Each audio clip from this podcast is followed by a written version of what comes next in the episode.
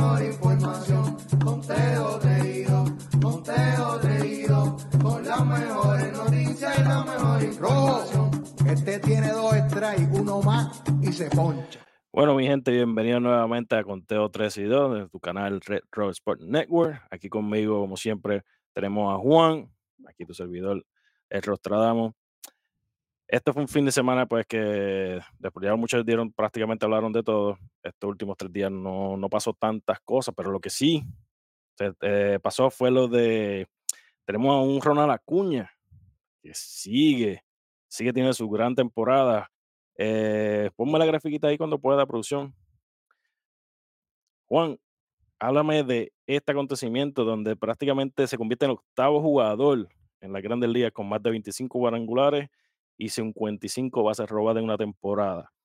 Y el último en lograrlo fue Ricky Henderson en el 1990. No, Así es, y es que Ronald Acuña sigue dando de qué hablar.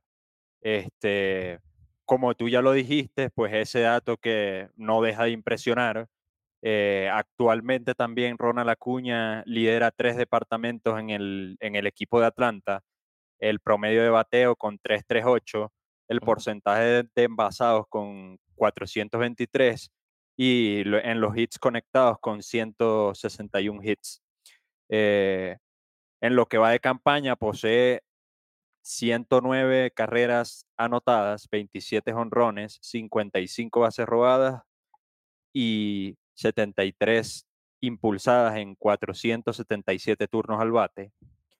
Eh, en lo que han sido los últimos 14 días, llega a promedio de 383, 16 carreras anotadas, 23 hits, 3 honrones, 12 carreras impulsadas y 4 bases robadas. Y un porcentaje de envasados de 471.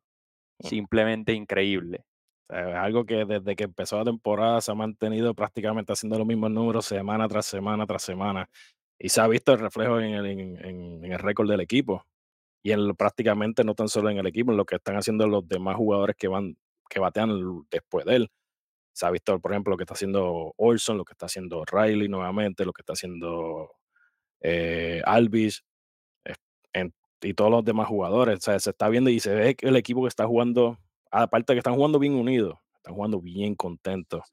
Que eso es algo que para mí, para mí eso es bien, bien importante.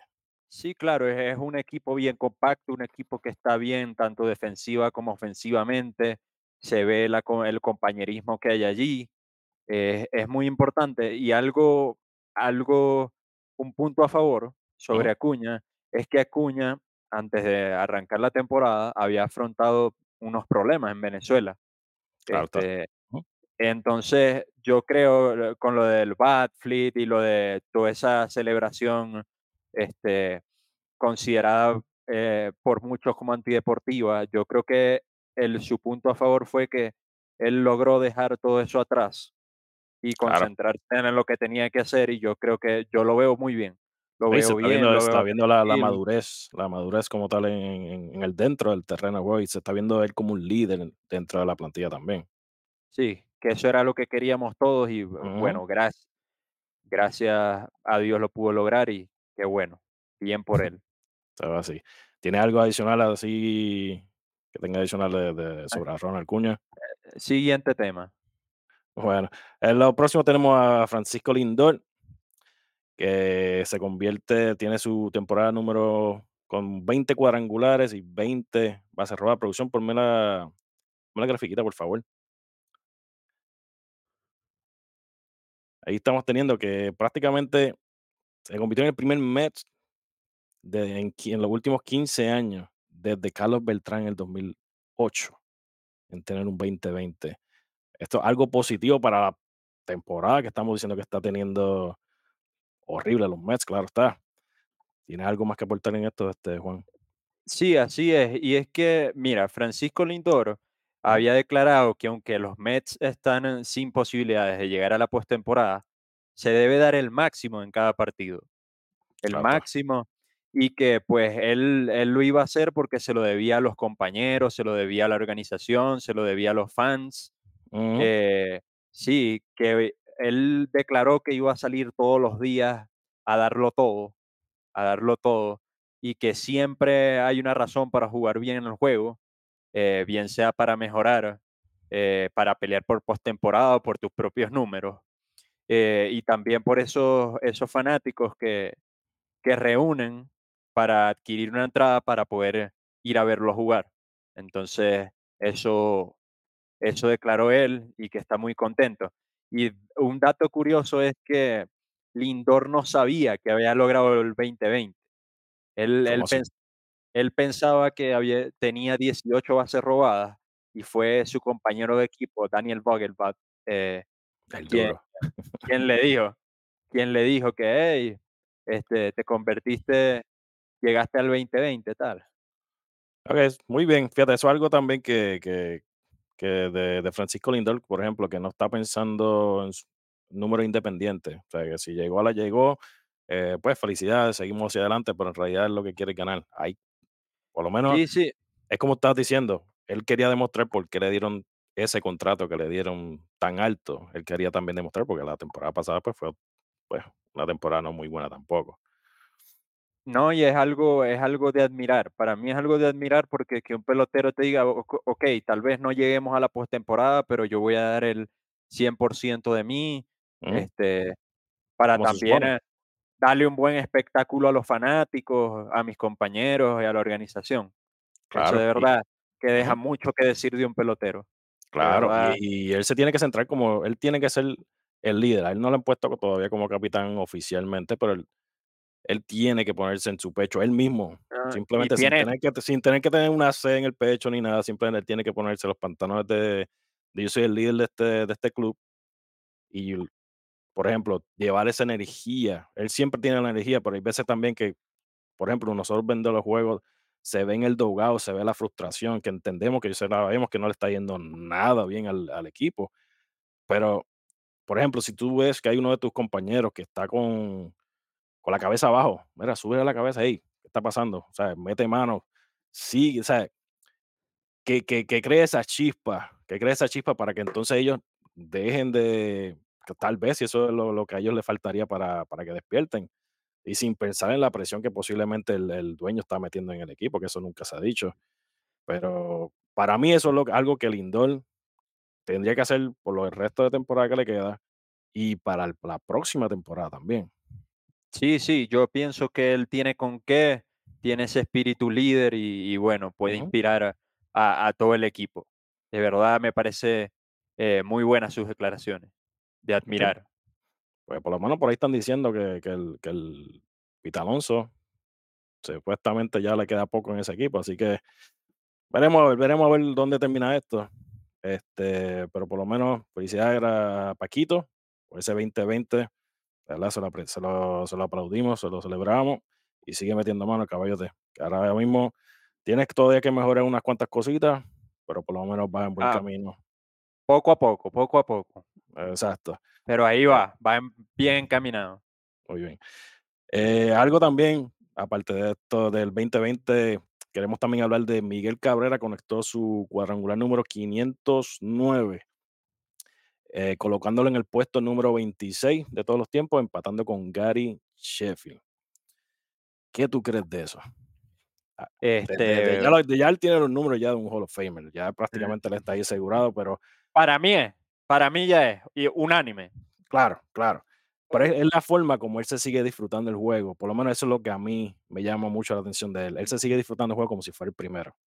Pero sabes que Miguel Cabrera hace tiempo yo escuché una- unas declaraciones de él donde él decía que la pelota para él era todo, o sea, que él salía, él jugaba pelota como si fuese un niño, como el, el cariño de un niño que se sentía cuando él pisaba el terreno de juego, eh, se sentía muy animado, se trataba de disfrutar eh, este, todo lo que ocurría allí, este, y bueno, en ese, en ese estacazo que dio lo vimos a la antigua, en sus, como en sus mejores tiempos, dar un, Claro. eh, un jonrón de 438 pies. Hmm, Eh, lo, que- lo, que fue, lo que fue apenas el segundo cuadrangular de, de la temporada para él. Y fue, fue el jonrón más largo de- desde 2017, según wow, wow. Ok, eso sí, un número Impresionante, Sí. pues no no no tanto la cantidad, es como que, pues ya está, ya está picando los 40 años también. No, no, claro. No, sea, no, no, no, no, todavía queda no, poder. no se le va, no se le va a disminuir por eso, claro que no, porque Ujú, pues es un pelotero eh, con la, a la edad de él, es- me parece más bien un caballo que lo está dando el todo por el todo y que es de admirar que, que se está disfrutando su última temporada. Se está claro disfrutando de su sí. última temporada, además está siendo de coach para sus compañeros y eso es una labor eso. También, muy bonita y, de verdad que es de admirar lo que está haciendo mi, un bateador, un jugador excepcional, de los mejores que he visto. Fíjate, y los muchachos en el, en el episodio pasado, en el programa pasado, estuvieron hablando de Detroit, prácticamente cómo se están poco a poco subiendo, escalando, escalando los, los, los spots en esa, en esa central. Ahora mismo, ¿tú crees que ahora mismo ese, esa mentalidad que tiene Miguel Cabrera, ese, ese gozo que tiene al jugar, esa, esa, ese mentorship que él está llevando al equipo, ¿tú crees que eso sea parte de esa causa que ellos estén Sí, subiendo donde por está? Porque quién sabe, que porque una mala racha del de, de Cleveland y una mala racha de Minnesota los puede sacar. Por supuesto, o sea, por, por supuesto que eso tiene que ver porque eh, el motivar, el motivar a tus compañeros, el decirle si se puede, el decirle tal vez, mira, haz esto aquí, eh, no te agaches tanto, saca el pie para acá, eso, esos son eh, consejos que motivan a cualquiera y viniendo de, de un pelotero como él, eso cualquiera, yo estoy seguro que cualquier pelotero se sentiría orgulloso de, de- De tener un maestro así. de recibir, de tener un maestro así, de recibir consejos, consejos tan valiosos de, de un jugador excepcional. Ok. Eso eso Entonces, es algo de, de admirar y, y por supuesto, por supuesto que está influyendo. no. No me queda la menor duda. es una, una cosa increíble lo, lo que, lo que Miguel Cabrera estaba, está haciendo este año. Es prácticamente algo parecido a lo que hizo Albert Pujols el año pasado, cuando estuvo su último año con San Luis.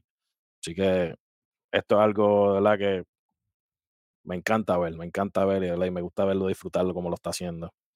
¿Tienes algo adicional para aportar No, sobre esto? Ok, perfecto. Eh, continúa con lo próximo que sería el dominio que, que sigue teniendo Max Scherzer prácticamente desde, desde ese trade line, trade deadline, prácticamente, o sea, el equipo de los Rangers sí estaba en el, estaba en el top cuando él llegó, pero prácticamente con esto los está solidificando prácticamente en ese primer spot. No significa que él es el único, porque los demás también están haciendo su trabajo, pero háblame, háblame de esto. sí, sí, claro. Este, bueno, Mark Scherzer que consiguió el pasado lunes su tercera victoria consecutiva con los Rangers, en donde los Rangers superaron 12 por 0 a los Angels. En lo que fue, en lo que fue, señores, una brillante actuación por parte de Scherzer, donde lanzó siete innings, permitió solo un hit, no permitió carrera, concedió un boleto y ponchó a 11. Eh, ese, esos 11 ponchados son la mayor cantidad de ponches en la temporada para él. Este, además, Scherzer tiene en tres actuaciones, tiene un récord de tres ganados, cero perdidos, cuatro carreras limpias, una efectividad de 1.80, 26 ponches, un whip de 0.80 en 20 innings lanzados. De verdad que, con un catcher que nuevo. sí, con un Sí, catcher nuevo, exactamente. De verdad, simplemente increíble. eh, de verdad que estos eh, Rangers están imparables, han ganado 8 de sus últimos 10 partidos. eh, poseen un averaje colectivo de 2.83 y una, y una efectividad de 2.24 en los últimos 15 días, algo sencillamente increíble. Y teniendo, y teniendo dos jugadores de estrella fuera. Sí, claro. Y ahora eso es algo más mismo, impresionante. algo más impresionante aún, y ahora mismo entre los jugadores más calientes eh, destacan Marcus Semien, eh, quien lidera el departamento de promedio al bate con 282 eh, y hits con 141.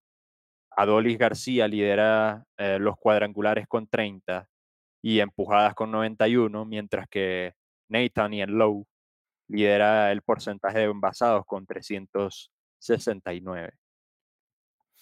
Mm, Muy bien, muy bien. De verdad que esto los tiene, su gran actuación eh, ha provocado que estén hoy por hoy a tres juegos y medio de diferencia sobre los Astros. De verdad que increíble, increíble el momento de los Rangers y bueno, ojalá se mantengan así y yo creo que serán un, sin duda alguna un equipo a vencer. De ellos mantenerse así, ¿tú crees que se Ah, quedan una- con, con la división? Sí, se quedan con la división y, y son, van a ser un equipo duro de sacar, duro de, de- de derrotar, Ok, ok. de seguir con el paso que, es- que están. Y no solo eso, también teniendo a la Dolly Chapman prácticamente cerrando el juego. Tienen también otro, o sea, si el, para mí, donde ellos están un poquito todavía que están cuadrando, eh, serían en, el área del bullpen como tal, en el relevo. Pero si ellos logran solidificar esa parte también, peligro, peligro, Mm. peligro, peligro, y se pueden quedar no tan solo con la división, se pueden quedar hasta con el mismo, con, con prácticamente con la Liga Americana. Así que, quién sabe si lo, lo volveremos a ver nuevamente en la Serie Mundial, solo veremos lo- en varios meses. Hay que, ellos se tienen que mantener saludables primero que nada para poder llegar a donde es. Háblame de los Dodgers. Eh, bueno, los Dodgers es algo increíble, increíble lo que están haciendo los Dodgers de Los Ángeles. Es un equipo imparable, eh, poseen un récord eh, de 9 y 1 en los últimos 10 juegos. Eh, le han sacado, eh, le han sacado, escuchen bien, 9 juegos de ventaja a- al segundo de su división, que son los gigantes de San Francisco. Llevan ah, un porcentaje colectivo al bate de 298 y una efectividad de 2.41 en los últimos 15 días. Adicionalmente, que era lo que necesitaba, declaraba Dave Roberts que necesitaban para poder seguir donde están y tener éxito en la, en la postemporada, que dos de sus haces de la rotación están lanzando mejor que nunca. Y uno de ellos es el mexicano Julio Urias, eh, quien lanzó en su última apertura eh, un juego de siete innings donde permitió tres carreras, no concedió boletos y eh, logró ponchar a ocho. eh, se convierte en el primer lanzador de los Dodgers con una apertura de 10 o más ponches y cero, eh, cero bolas concedidas desde que lo hiciera Tyler Anderson en octubre de 2022. Desde octubre del 2022. Wow, ok. Ah, sí, Mm. Sí, lleva, lleva tres victorias consecutivas Urias en el mes de agosto, acumula 11 hits permitidos, eh, tres carreras, eh, dos boletos y 22 ponches en 18 innings de labor. Algo Wow, Estamos, sencillamente estamos viendo algo a lo que él fue el año pasado, que estuvo cerca de, de ese primer Young, porque fue uno de los mejores lanzadores de, de la temporada. Así que Sí, y ta- también Tony Gonsolin acumula tres victorias en lo que va de mes. Eh, Lance Lynn, la nueva adquisición de, de los Dodgers, que llegó eh, procedente de un cambio, eh, también lleva tres victorias en lo que va de mes. Eh, y es curioso, ¿sabes? Es muy bueno porque hace apenas una semana, unas semanas, perdón, los Dodgers tenían una de las peores efectividades del bullpen con 6.18, eh, la peor marca que se podía tener en un mes. Eh, de verdad que ahora Clayton Kershaw sano, volvió Clayton Kershaw, Lance Lynn, de verdad que demasiado positivo para los Dodgers, solo veo cosas buenas. Eh, entre los bateadores más calientes está el señor, claro que sí, Freddie Freeman, eh, liderando el departamento de promedio de bateo con 336, las empujadas con 83, el porcentaje de envasados con 414, tiene 158 hits eh, y en cuadrangulares lo lidera Mookie Betts con 31. Mookie. Fíjate, hablando de Mookie, algo que tal vez no tiene que ver mucho con lo, la temporada, pero hay algo que por lo menos para mí, para los muchachos también que, que, que lo pusieron en el chat de nosotros, este, no sé si eso fue el lunes, si no me equivoco, eh, a un fanático que pues, le hace una propuesta a Mookie. Prácticamente era si le dice que si él da un honrón, le ponía el nombre de Mookie a su hija. Da la casualidad que sí, en ese en el mismo turno prácticamente Mookie dio el honrón más largo de su carrera. No tan solo el de la temporada, el más largo de su carrera. Y cuando llega al plato, prácticamente Sí, se le da un high five a la persona que, y varios días, y creo que dos días después salió un tweet saliendo de él hablando de eso y el certificado prácticamente mostrando que el nombre de la, de la nena y el segundo nombre de la nena es Mookie.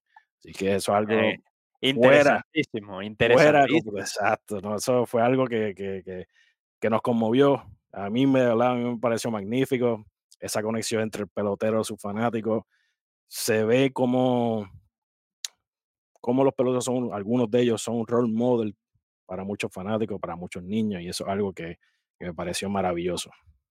Sí, esa conexión fanático pelotero de verdad que también es crucial porque el jugador también necesita eso, claro. sentirse como que apoyado por sus fanáticos y bueno, de verdad que y los fanáticos también necesitan que los jugadores estén concentrados, que los jugadores, ¿sabes? Sí, Eh, bueno, no, es no que- tan solo es ver su equipo que gane, pues también ver, ver esa conexión del de, el pelotero con el fanático, porque hay muchos, todo el mundo quiere una firma, una firma rápida, cabrón, pero también tienen que darle su espacio, también tienen, por ahí esa interacción, de verdad fue magnífica, de verdad, muchas felicitaciones para, para el papá y todas esas cositas, así que de verdad, de mi parte fue algo maravilloso. ¿Tiene algo increíble, No, fue- eso fue ah, ridículo, ridículo, de verdad.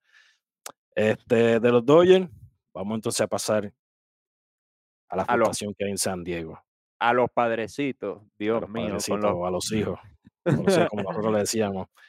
Háblame de los muchachos, ¿qué Eh, está no, pasando? ah, pobrecito. Y es que, mira, el fin de semana desperdiciaron una muy buena oportunidad, eh, perdiendo una serie de tres juegos con los D-backs de Arizona. Perdieron dos juegos de tres. Este, luego de ganar el primer duelo 10 por 5, eh, de verdad estaban a tres juegos de Arizona, ¿verdad? Eh, y pues de- desperdiciaron esa, esa oportunidad. Eh, actualmente se encuentran a cinco juegos y medio del comodín. Llevan un récord desastroso en sus últimos 10 partidos de 3 y 7.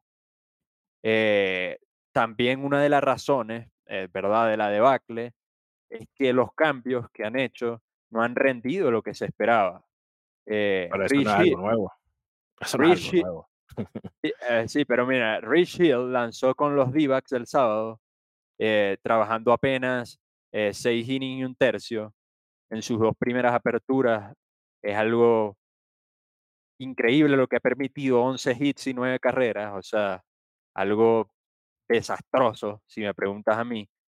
Scott Barlow ha permitido eh, 7 carreras limpias en 7.2 entradas de labor. Eh, Wow. posee, una, posee una efectividad de 8.22 en el mes de agosto, o sea, desde que lo adquirieron. Eh, por otro lado, el señor Jiman Choi, eh, los señores Jiman Choi y Gary Cooper se han ido de 34 entre los dos. Y adivina qué, Rockney. los, los únicos cuatro hits han sido todos de Cooper. De verdad, algo increíble. El señor Jiman Choi no tiene hits todavía en 11 turnos con, con los padres de San Diego. El bullpen, bueno, tiene una efectividad colectiva de 5.11 eh, y un averaje colectivo de 2.60 en los últimos 15 días. O sea, un equipo que además no ha conseguido eh, los batazos oportunos con hombres en circulación. Y bueno, y si yo creo que yo ya lo veo difícil, sinceramente, porque cada vez se están alejando más y más y más y más y más. Y de verdad que, que es algo, algo verdaderamente preocupante. Y fíjate algo aquí, fíjate algo aquí interesante, que de, de los próximos 21 juegos, ¿verdad? Contando desde el día de hoy, tienen, tres, tienen 13 juegos, 13 de esos 21 eh, van a ser ante rivales que están en el comodín o que están luchando por el comodín de la división. O sea que eso puede ser a favor o en contra. Este, bueno, o sea, si logran tener un buen récord, podrían a- meter- a su favor. meterse en la pelea. Sí, porque fíjate, y, lo hago rápidamente. eh, del 17 de este mes al 19 tienen, al 20, perdón, tienen cuatro partidos con los D-backs. Después juegan del 21 al 23 con los Marlins. Eh, después cierran el 31 del mes con los Giants, eh, con, equipo con el que también arrancan jugando en septiembre, el primero y el, el 2 de septiembre, una serie de tres, de, de tres partidos. Eh, luego el 4 juegan con los Phillies de Filadelfia tres partidos, del 4 al 6. Y bueno, fíjate que todos son con, con rivales que están en el comodín o peleando por él. Y, de verdad que va a ser eh, interesante y para mí determinante lo que los Dodgers, eh, lo que los padres, perdón, puedan hacer en esos partidos. Y ahora yo te pregunto a ti, ¿tú crees, tú crees, porque yo de mi parte yo los tengo eliminados, ¿tú crees que ellos tienen algún tipo, algún chance de ellos pasar a la postemporada? Lo veo, lo veo difícil. O sea, yo no lo descargo, no lo descarto por completo, pero lo veo muy, muy cuesta arriba, muy, muy cuesta arriba, siendo honesto. Porque, y si siguen jugando así, imagínate, peor. Porque el problema, como estás diciendo, el problema es su bullpen tiene, le, están haciendo carrera y por, para eso parece como, como si estuviesen jugando más Ball. Eso va para lo limpio. Y su ofensiva prácticamente hoy está, hoy está, hoy batean, tienen tres juegos que no batean. E, es intermitente, o sea, no, no han sido constantes, no tanto, o sea, para mí el equipo, los padres, es lo contrario a, los Bravos de Atlanta, es, lo opuesto. Entonces, o sea, yo por ser los padres y por tener la plantilla que tiene, no los descartaría del todo, pero sí te digo que los veo muy cuesta arriba. Pues prácticamente eso pasó algo, algo similar el año pasado, que ellos hicieron un montón de cambios para nada, pues prácticamente cogieron jugadores de la misma posición muchas veces y sabiendo que ellos estaban tratando de cubrir ese, espacio de, de Tati, pero en realidad este año Tati está jugando, inclusive para mí ha sido el mejorcito, el mejor que está luciendo en el equipo. ¿Dónde está Juan Soto? Sí, está llegando a base, pero no está empujando carreras no está haciendo el trabajo que se supone que por la razón por la cual lo trajeron al equipo. Está Manny, Manny Machado, ¿dónde está ese liderazgo que él tuvo el año pasado? O sea, no se está viendo eso, está viendo solamente frustración, eh, apuntando de, eso es lo que están haciendo, apuntando, no, eso es culpa tuya hoy, esto es culpa tuya. Eso es algo que, que, que, no es bueno para el equipo, no es bueno para el equipo. Como había dicho anteriormente, si el, equipo no está jugando contento, no va para ningún lado. Por eso yo, a mi parte, lo tengo eliminado. ¿no? Y, hace, hace días eh, también Manny Machado declaró que no están haciendo las cosas bien, que no están jugando la pelota como es. Y el manager Bob Melvin, por su parte, también eh, este, dice que, que los 26 jugadores están involucrados en la debacle, que no han sido solo los cambios. Claro. Este, los 26 jugadores del roster, me refiero. Este, y de verdad que sí, es algo para mí preocupante los de los padres. es un choque, un choque de, personalidad, un choque de... De, los egos, los egos. De los egos, exacto. Mucho de lo que está pasando también con los mismos Mets, algo parecido. La guerra de egos también. Eh, eso es algo lamentablemente que pasa mucho en la grandes ligas y se está viendo en estos equipos grandes que invirtieron un montón de dinero en estas plantillas. ¿Para, pues, ¿Para qué? Para tratar de ganar o lo que sea, porque eso es algo como bien habíamos dicho anteriormente en otros en otro, eh, otro episodio, ya, ya el campeonato no se compra. Sí, exacto. Y, o sea, yo creo que lo más difícil en una plantilla millonaria es manejar los egos, porque tienes muchas estrellas. Entonces, para, para el manager es muy difícil controlar los egos, ¿sabes? O sea, si, si no, no se manejan bien los egos, sí puedes tener la mejor plantilla que tú quieras, la plantilla más millonaria, con los mejores jugadores, pero no, no vas a... Pero si no hay control, no, no, no vas a echar para adelante, no vas a echar para adelante y eso, eso no solamente en el béisbol, en otros deportes también se ha visto. Eso es así, eso es así. Eh, dinero no hace equipo. Claro que no. claro no, eso está más que demostrado. ¿Tienes algo adicional que sobre los hijos de, de San Diego? No, no. Ya, pues de frustraciones, pues pasamos a una mala noticia, que es la de Shane eh, McClanahan. se confirma que va, va a ser operado de tomillón este próximo lunes. Se va a perder el resto de temporada y la temporada 2024. Así, sí, así es. Este, luego de, de ser puesto en la lista de 60 días, eh, al diagnosticársele una rigidez en el antebrazo, eh, abandonó su apertura del 2 de agosto tras conceder cinco carreras en cuatro entradas con 82 picheos contra los Yankees. Este, un lanzador que tuvo una primera mitad de la temporada eh, estelar, eh, muy buena. eh, es más, todo apuntaba a que iba encaminado de seguir así, claro está, a, a ser el Sayón de, la, eh, Ujú. de la Liga Americana o estar en el top 3. Claro que Y sí. pues la- lamentablemente las, eh, las lesiones le arruinaron su, su, su proyección. De verdad que es algo verdaderamente lamentable. Y es el segundo, los, Red, los Rays tienen demasiadas lesiones en el bullpen. Tienen cuatro lesiones claves en el bullpen. Es el segundo pitcher que va a ser operado esta temporada de Tommy John. Ujú. Eh, recordemos que Jeffrey Spring fue el primero que tuvo que salir y se sometió a una cirugía de tomillón. Shane Bass, eh, desde el comienzo de la temporada, estaba recuperándose de una cirugía de tomillón. Eh, Drew Rasmussen, pero Drew, Drew Rasmussen es una lesión en el, en el flexor, no, es- no se va a, a someter a, a tomillón, pero igualmente es una baja sensible para el bullpen. Y yo pienso que donde, claro, y de igual manera ya lo están sintiendo, ¿no? La ausencia de esos, de esos pitcher clave, de esos pitcher claves en el bullpen, pero este, yo pienso que se va a ver más reflejado en la postemporada.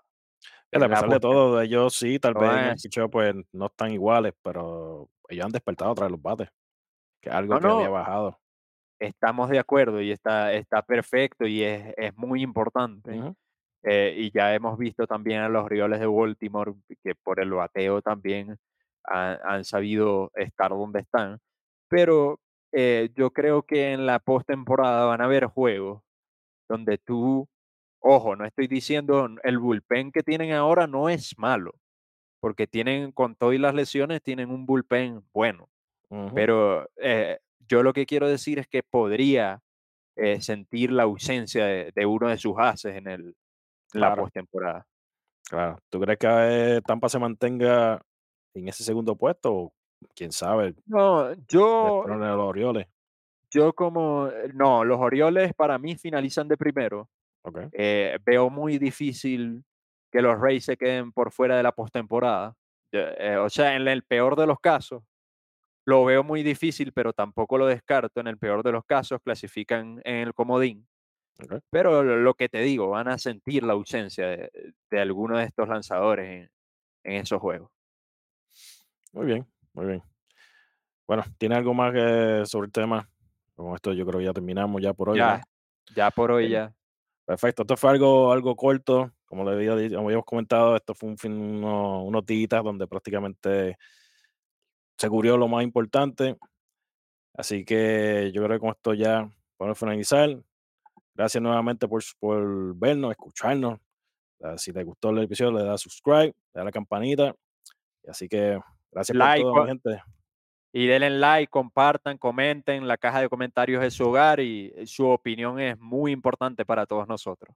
Claro que De sí, verdad claro que sí. Así que muchas gracias y gracias por vernos. Nos vemos en la próxima, en Conteo 3. Y dos. Fuimos.